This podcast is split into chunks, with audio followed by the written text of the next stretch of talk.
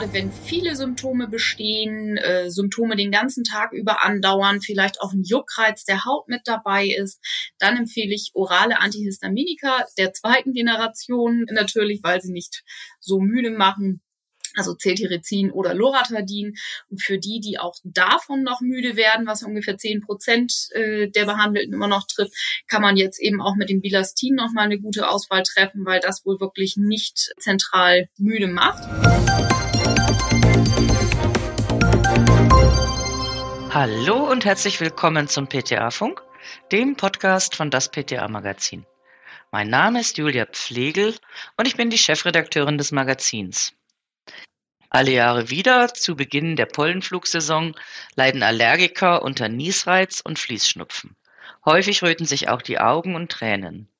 Aus diesem Anlass tauscht sich Redakteurin Stefanie Fasnacht mit PTA und Heilpraktikerin Britta Fröhling aus dem Beirat von das PTA-Magazin zum Thema Heuschnupfen aus. Die beiden rekapitulieren, wann orale und lokal anwendbare Antihistaminika empfehlenswert sind und wann PTA zum intranasal anwendbaren Glucocorticoiden raten können. Daneben loten die beiden die Grenzen der Selbstmedikation aus und geben Zusatztipps für heuschnupfengeplagte Kundinnen und Kunden. Kleine Wissensauffrischung gefällig? Dann gleich mal reinhören und liken nicht vergessen. Moin, moin, Britta. Schön, dass du dir Zeit nimmst für unseren Podcast PTA Funk. Moin, Steffi, sehr gerne. Ich freue mich auf einen Klönschnack mit dir. Ja, da freue ich mich auch drauf. Immer gerne mit dir. Britta, unser Thema heute sind Allergien und da speziell der Heuschnupfen. Die Zahl der von Allergien betroffenen Menschen in Deutschland ist in den letzten Jahren stark angestiegen. Kannst du das aus deiner Arbeit heraus als PTA und auch als Heilpraktikerin mit eigener Praxis bestätigen? Ja, tatsächlich habe ich den Eindruck, dass besonders die Zahl der Heuschnupfengeplagten immer weiter ansteigt, auch die, der, die erst im späteren Lebensalter an Heuschnupfen erkranken und dass die Betroffenen immer länger unter den Symptomen leiden. Also Ambrosia und Klimawandel lassen dauerhaft grüßen, denke ich. Aber auch die Allergien bei Kindern eben stark zunehmen, gerade auch was da Nahrungsmittel etc. angeht. Das kriege ich jetzt im Umfeld meiner Kinder eben auch ganz oft mit. Es wird mehr. Ja, den Eindruck, ich bin ja gelegentlich auch noch in der Apotheke, habe ich auch. Und auch, wie du gesagt hast, gerade bei Kindern. Wie gehst du denn grundsätzlich vor bei der Beratung, wenn Menschen bei dir in der Apotheke oder auch in deiner Praxis über Heuschnupfen klagen und die Symptome behandeln möchten?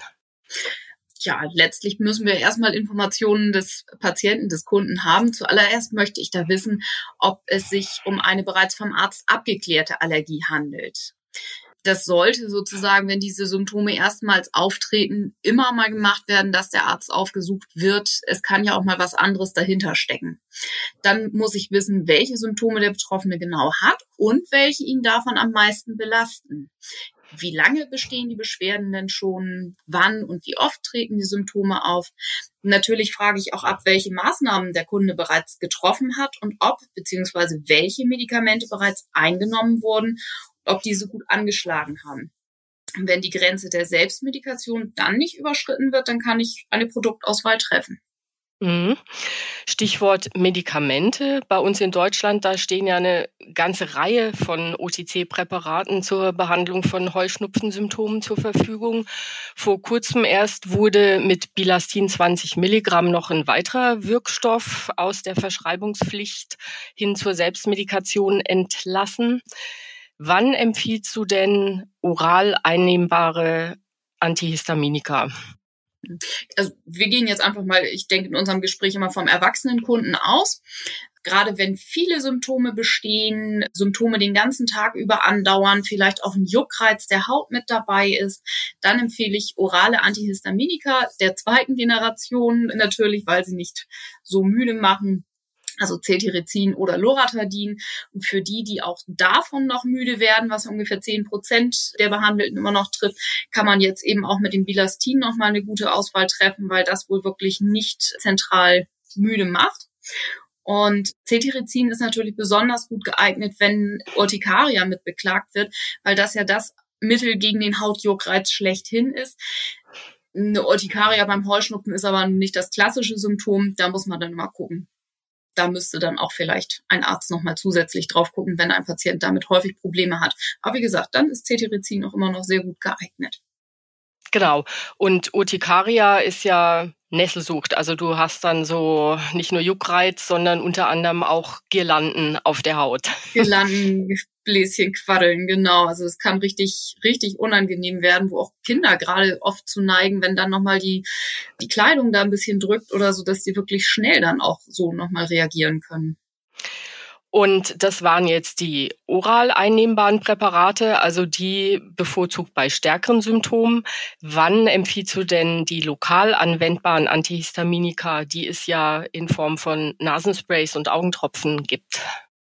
Die lokal anwendbaren Präparate mit dem Antihistaminikum ähm, Acelastin empfehle ich eigentlich nur, wenn eine isolierte, kurzfristige Symptomatik besteht, also Augentropfen, wenn die Augen gelegentlich jucken und tränen, Nasenspray dann, wenn die Nase gelegentlich läuft und Niesreiz auftritt, aber es nicht über Tage andauernde Beschwerden sind, nicht über Stunden andauernde Beschwerden sind, sondern direkt im Kontakt mit einem bestimmten Allergen dann mal eine Symptomatik da ist. Möglich ist auch eine zusätzliche Anwendung, wenn trotz des oralen Antihistaminikums noch eine ausgeprägte Augensymptomatik vielleicht besteht, dass man das versuchsweise dann nochmal mit drauf gibt. Ja, das alte Mürchen Chromoglycinsäure brauchen wir, glaube ich, nicht mehr besprechen als lokale Anwendung. Das ist bei den zur Verfügung stehenden Alternativen, glaube ich, nur noch der letzte überlebende Dino. Ja, und vor allem, ähm, das ist ja nichts, was akut hilft, sondern was dann eben vorbeugend eingenommen werden muss. Eben oder? mit einer wahnsinnigen Vorlaufzeit, bis die Wirkung dann wirklich da ist, dann muss es auch konsequent weitergenommen werden. Da ist es ja schon schwierig zu überlegen, brauche ich es jetzt heute noch oder nicht. Und gerade wenn dann eine längere Allergiesaison da ist, dann ist man ja nur noch am Tropfen. Genau, und es setzt ja auch voraus, der Einsatz von Chromoglycinsäure, dass die Leute genau wissen, gegen was sie eigentlich allergisch sind. Genau, und dann und dann können aufgehört zu fliegen. Genau, dann kann man ungefähr den Einsatz planen, aber ansonsten ist es schwierig. Genau, also meiner Meinung nach keine sinnvolle Empfehlung mehr. Mhm. Gut, dann hatten wir jetzt die Antihistaminika. Es gibt ja noch eine weitere Wirkstoffgruppe, nämlich die topischen Glukokortikoide mit Fluticason, Mometasone und Beclometasone. Wann werden die eingesetzt und was gibt es bei der Anwendung zu beachten? Also die intranasalen Kortikoide sind bei der klassischen Heuschnupfen-Symptomatik, so mit laufender Nase, mit Niesen, verstopfte Nase, Augenjucken, Augentränen in den aktuellen Leitlinien ja neben den oralen Antihistaminika wirklich auch das Mittel der ersten Wahl. Und das ist für die Selbstmedikation wirklich ganz wichtig zu erfragen, ob die Allergie vom Arzt bestätigt ist, denn nur dann dürfen wir als OTC-Präparat ein intranasales Cortisonspray abgeben.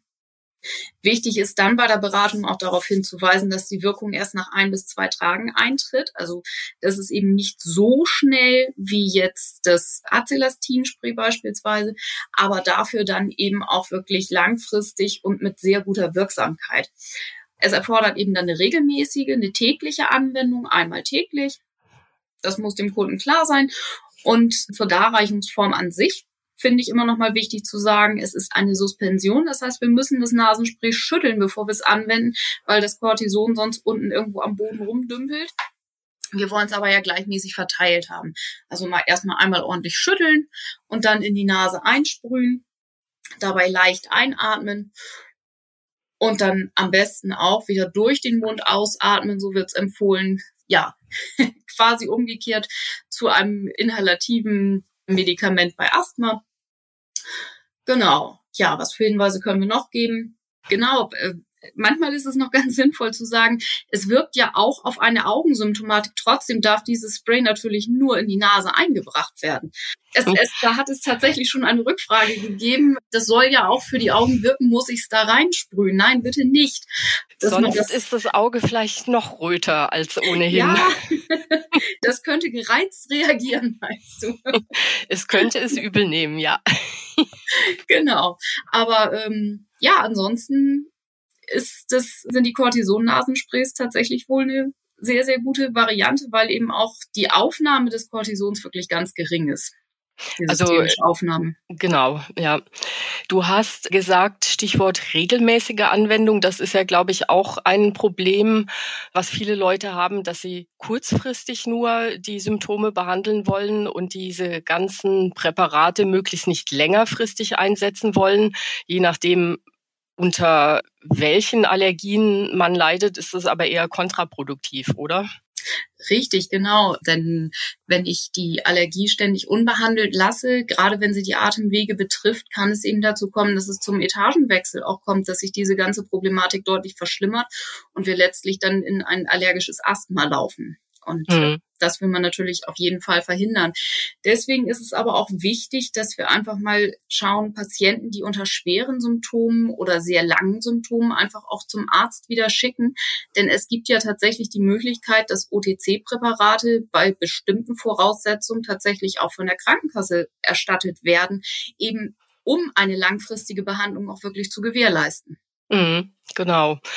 Also Stichwort Selbstmedikation und Grenzen der Selbstmedikation, da sollte man dann wirklich den Leuten sagen, hier, wenn das alles nicht hilft, gehen Sie zum Facharzt, zum Allergologen, lassen es genau abklären und der kann Ihnen dann auch geeignete Präparate verordnen. Also das müssen Sie nicht immer alles selber dann tragen, die betroffenen Kunden und Kundinnen. Auf jeden Fall, gerade weil man ja sonst auch immer sagt, alles, was man selbst behandelt, das soll man nicht so lange selbst behandeln. Das haben viele Kunden ja auch insgesamt dann mitgenommen. Da ist wirklich der Gang zum Arzt dann wichtig, wenn die unteren Atemwege betroffen sind oder eben eine langfristige, schwerwiegende Symptomatik da ist, dann muss dann Allergologe drauf gucken und dann muss es richtig eingestellt werden und dann eben auch langfristig behandelt werden. Und wenn die OTC-Präparate nur unzureichend wirken, dann kann man eben auch gucken, was dann zusätzlich verordnet werden kann. Ja, fein. Welche allgemeinen Maßnahmen gibst du Menschen mit Heuschnupfensymptomen im Beratungsgespräch immer noch mit auf den Weg? Was ist dir da wichtig? Hm. Bei Allergien sagt man ja als allererstes immer möglichst eine Allergenkarenz, also das Meiden der Allergene. Das ist bei Heuschnupfen natürlich leichter gesagt als getan. Es fliegt halt draußen da muss man dann einfach mal sagen, ein Stadtbummel ist dann fürs Wochenende vielleicht die bessere Alternative als das Picknick auf der grünen Wiese. Dass man da dann mal guckt, wo sind meine Hauptallergieauslöser jetzt gerade nicht zu finden. Dann gebe ich eben den Rat, auf Stoßlüften zu setzen. Stundenlang gekippte Fenster verursachen eine deutlich größere Pollenbelastung. Das hat die Technische Uni, ich glaube Braunschweig war es, irgendwann tatsächlich auch mal gemessen. Es ist ähm, lieber die Fenster zwei, dreimal am Tag richtig weit aufreißen. Das ist weniger schlimm. Und am besten lässt sich nach dem Regenschauer natürlich alles durchlüften, wenn es denn geregnet hat. Ansonsten auf dem Land eher früh morgens und in der Stadt eher am Abend lüften. Genau, dann sollte man darauf achten, dass man die Klamotten am besten im Bad auszieht und nicht mit in den Schlafraum reinnimmt, die Haare am besten abends nochmal eben ausspült, durchwäscht und wer sich dann was ganz Gutes tun will, benutzt eine Nasendusche. Wenn man sich da einmal überwunden hat, ist das gar nicht mehr so schlimm und der Effekt ist wirklich spürbar. Ich finde immer, ich habe eine große Erleichterung, wenn es bei mir mal ein bisschen kribbelt, dass die, dieser Juckreiz am Gaumen dann auch nicht so stark ausgeprägt ist, der mich sonst manchmal wirklich zur Weißglut treibt. Okay. Aber Nasendusche finden die meisten Kunden und Kundinnen in der Apotheke nicht so prickelnd, finde ich. es braucht ein wenig Beratung. ja. Und aber, Überwindung. genau, aber wer sich überwunden hat, ist dann meistens ganz zufrieden mit dem, mit dem mhm. Ergebnis. Und so Schleimhautpflege mit verschiedenen Präparaten, also jetzt nicht nur die Nase spülen, sondern meinetwegen auch, was gibt's da alles, Dexpanthenol, Ektoin oder sowas noch in die Nase geben. Was hältst du davon? Es ist immer ein Versuch wert. Da muss man wirklich gucken, womit man da am besten klarkommt. Wenn man jetzt sagt, Mensch, die Nasenschleimhaut ist vielleicht auch einfach sehr angegriffen durch eine längerfristig bestehende Symptomatik, dann ist ein Dexpanthenol-Spray sicherlich sehr gut. Wenn die Nase immer stark läuft, kann man es auch mit Ectoin versuchen, einfach um die Sekretbildung dann ein bisschen einzudämmen zusätzlich oder die Nase freier zu kriegen. Aber da muss man eben schauen, das meiste sollte eigentlich wirklich über die antiallergisch wirkenden Mittel abgedeckt sein ansonsten sollte dann doch eben wieder der Gang zum Facharzt nochmal dran sein, weil man dann einfach wieder sagt, es wirkt eben nicht genug. Okay. Ja, Britta, wir sind schon wieder am Ende unseres Podcasts und wie immer dein Aufreger der Woche. Positiv oder negativ?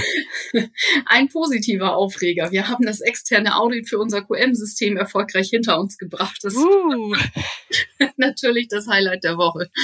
Ja, das kann ich mir vorstellen. Das ist ja immer sehr arbeitsintensiv und sehr nervig. Nervenaufreibend vor allen Dingen. Genau. Ja, darauf würde ich mal sagen, das ist doch ein schöner Abschluss. Ich bedanke mich für deine Zeit und deine vielen Tipps. Ich finde es immer wichtig, sich das gelegentlich mal klar zu machen, auch wenn man tagtäglich in der Offizin steht und vieles sicher parat hat, aber gerade jetzt so zum Frühjahr hin noch mal so ein bisschen zu überlegen, was geht wo, was geht nicht. Und das war doch sehr aufschlussreich. In diesem Sinn, meine Liebe, ich wünsche dir eine gute Restwoche und bis bald wieder. Bis bald, Steffi. Tschüss. Das war unsere aktuelle Episode vom PTA Funk, dem Podcast von das PTA Magazin. Danke, dass Sie zugehört haben. Wir freuen uns über Downloads, Likes und Kommentare. Auf Wiederhören bis zum nächsten Mal.